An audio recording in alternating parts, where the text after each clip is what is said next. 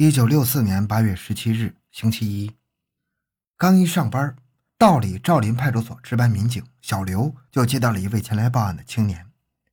来者彭刚，三十一岁，是南岗区先行公社干部，身高一米八，相貌堂堂、潇洒英俊，只是看上去神色忧郁、疲惫不堪。他说，他家住在道里区的透龙街十三号。妻子张秀兰昨夜一宿未归，去向不明。妻子和他同岁，是国营秋林公司职工食堂出纳员。他请民警帮助找一下妻子。几天过去了，彭刚没再来派出所。小刘认为彭刚一定是找到妻子了，此案便搁置不论。三个月后的十一月二十日，哈尔滨市公安刑警大队接到市局批转下来的一份文件，即。国营秋林公司上交给哈市第一商业局关于职工食堂出纳员张秀兰同志失踪的报告。该报告称，张秀兰失踪凶多吉少，其丈夫不找不问的不作为行为令人怀疑，公安机关应该立案追凶。随即，在市公安局的配合下，彭兰江开始介入了张秀兰失踪案的调查取证工作。欢迎收听由小东播讲的《丈夫迷恋小三》。掐死发妻弃地沟。回到现场，寻找真相。小东讲故事系列专辑由喜马拉雅独家播出。南岗区先行公社办公室陈主任了解到侦查员彭来江的来意之后，坦言：彭刚爱人失踪后，公社的领导干部都为彭刚着急上火。找了好几个月，连个影都没找到。彭刚在二人刚失踪的前几天看起来挺着急，可没过几天他就跟没事似的，跟大家有说有笑，还经常去打篮球。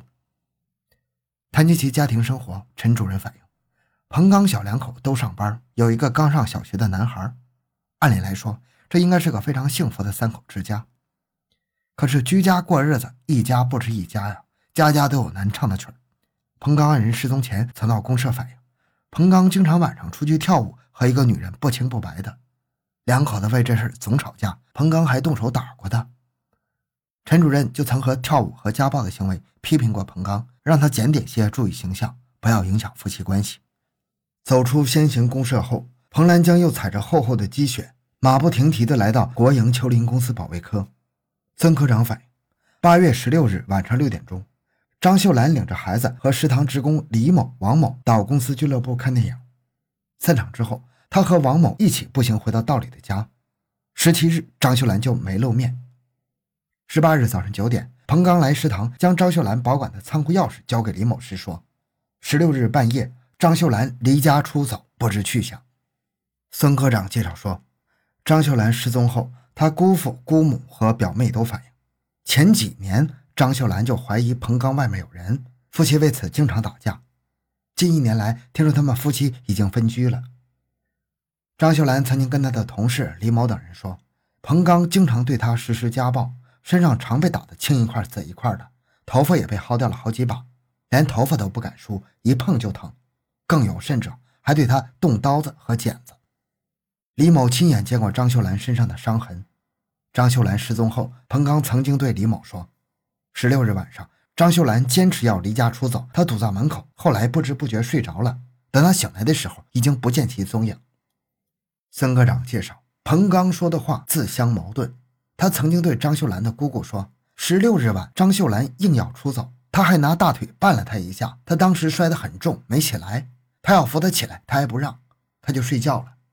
当晚，他看见张秀兰趴在床上，不知道她是什么时候离开家的。公司领导认为此事非同小可，这才写下报告，请求公安机关立案侦查。张秀兰说的那个外遇到底是谁呢？张秀兰办公室的同事、单位会计谢某介绍，他和张秀兰私交很深，无话不谈。张秀兰失踪前两天跟他哭诉，日子没法过了。那女的把她丈夫的魂都勾走了，她真想去找那个女人算账，可是又一想，事情张扬出去，丈夫也轻饶不了她。谢某追问那个女的是谁，张秀兰哽咽半天说：“是秋林公司化妆品柜台的邱小红。”她自责地说：“这事都怨她。”一年前，公司在俱乐部组织一次家属联欢会，张秀兰带着丈夫去参加。彭刚在跳舞的时候认识了邱小红，从那时起，两人就经常在一起跳舞，跳来跳去就跳到一起了。他悔不该当初啊！邱小红二十七岁，家住南岗区文庙街二号，身高一米七二。一九五八年二月参加工作，长相文静秀气，热情大方，一直都在化妆品部当营业员，工作责任心很强。邱小红的丈夫叫刘天庆，三十岁，是化工研究所的一名技术员。一年前，由于感情不和，她跟丈夫离婚了，膝下无子无女。其同事反映，邱小红和彭刚经常在一起跳舞。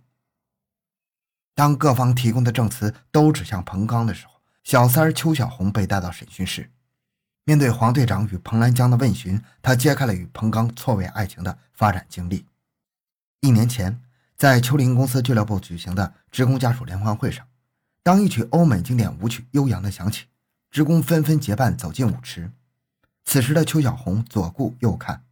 这时，一个身材高大、相貌英俊的男子深情款款地站到她身边，朝她深深鞠了一躬，伸出右手邀请她跳舞。邱小红怦然心动。伴随着悠扬的乐曲，英俊的男子搂着她轻挪舞步。邱小红感到他的那个双眼正火辣辣地在自己脸上瞟来瞟去。在舒缓曼妙的舞曲伴奏下，两人在舞池中飞快地旋转。他们陶醉了。邱小红了解到，这个男子就是张秀兰的丈夫，名叫彭刚。一曲终了，彭刚仍然是忘情地握着她的手。之后，两人几乎就再没分开。直到晚会结束，彼此似乎都读懂了各自的心语。此后，邱小红与彭刚每周都会一起去跳舞，两人的感情发展的如同脱缰之野马。终于有一天，邱小红把彭刚领到了家里。事后，彭刚跟邱小红煞有介事地说：“他们夫妻虽然是同在一个屋檐下，但是已经分居了。”邱小红心想：“这么好的男人，张小兰不爱，那他爱。世上没有不透风的墙。”他们的奸情很快就败露了。张小兰得知内情之后，几乎天天与丈夫吵架。不胜其烦的彭刚干脆就撕破了脸面，对妻子实施家暴。尽管如此，张秀兰还是不离婚。突然有一天，彭刚找到邱小红说：“张秀兰失踪了。”邱小红意识到，邪念和欲望已经使彭刚走向了罪恶的深渊，一定是他杀了张小兰。彭刚的八岁的儿子叫小新，就读于道里区柳树小学一年级。为了掌握更多对案件有利的线索，侦查员彭兰江和一名女同事在柳树小学见到了小新。一提到妈妈，小新的眼泪就像断了线的珍珠，稀里哗啦的落了下来。他说他想妈妈，他妈妈让他爸爸给打跑之后就再也没有回来。他说八月十六日晚，爸妈一直在吵架，他听着听着就睡着了。他半夜起来撒尿，突然发现睡在大床上的妈妈上有一个黑影，他揉揉眼睛，仔细一看是爸爸。他嚷着要撒尿，爸爸恶狠狠地对他说。等一会儿，进被窝蒙上头，再憋一会儿。他乖巧顺从的闭上眼睛，又睡了一会儿。过了一会儿，他实在憋不住了，又起来撒尿。他看到爸爸妈妈似乎都睡着了。等到早晨起床的时候，他没见到妈妈，便急着问爸爸：“妈妈到哪儿去了？”爸爸说：“出门走了。”当天早上，他吃完爸爸做的早饭就上学去了，以后就再也没看到妈妈回家。对小新讲述的内容，两名侦查员偷偷的录了音，随后赶回警旅，向黄队长进行了详细的汇报。黄队长决定，此案真相已经明了，马上拘捕彭刚。彭刚被带到刑警队，已经是晚上八点多了，距离张秀兰失踪已经有半年了。面对警方的审讯，彭刚一脸的委屈，一直抵赖，他还指责公安机关不为老百姓办事，诬陷好人。审讯一直僵持不下。到了次日凌晨，这时黄队长突然开口喝道：“彭刚，你难道忘了当时屋里还有儿子吗？竖起耳朵，好好听一听你自己的儿子是怎么说的吧。”彭兰江打开录音机，里面传出小新那稚气未脱的童音：“我被尿憋醒后，突然发现睡在大床上的妈妈身上有一个黑影。”说完这一句，彭兰江故意将录音机给关了。正立着耳朵听声的彭刚，犹如被当头一棒，傻眼了，脸憋成了紫茄子色。审讯室里的气氛骤然紧张，侦查员的目光死死盯着彭刚。面对警方的反复追问，彭刚低下了头，心理防线彻底的崩塌了。他脸上交织着复杂的情感，过了半天，抬起头来，有气无力的交代了犯罪事实。案发当晚，彭刚从邱小红家回来之后，就离婚的事再次向妻子摊牌，妻子执意不肯，跟他大吵大闹，指着他的鼻子说：“想离婚没门你想和他过，除非把我整死。”这句话深深刺激到了他。他恼羞成怒，一咕噜爬起，骑在妻子身上，双手死死掐住妻子的脖子，恶狠狠地说：“那好吧，我成全你。”悲剧就是这样发生了。张秀兰的生命永远定格在那一瞬间。当晚，彭刚将妻子的尸体装进麻袋，用自行车驮至森林街建筑工地一个挖开的地沟旁边，然后弃尸沟中。第二天中午，他还特地到现场附近查看。发现这个地沟已经被推土机填平的时候，心中窃喜，天助我也！然后若无其事的骑车上班了。第二天，黄队长组织了七八个人，用了整整一个上午，在两米多深的地沟里挖出了张秀兰的尸体。事后，彭刚被判处死刑。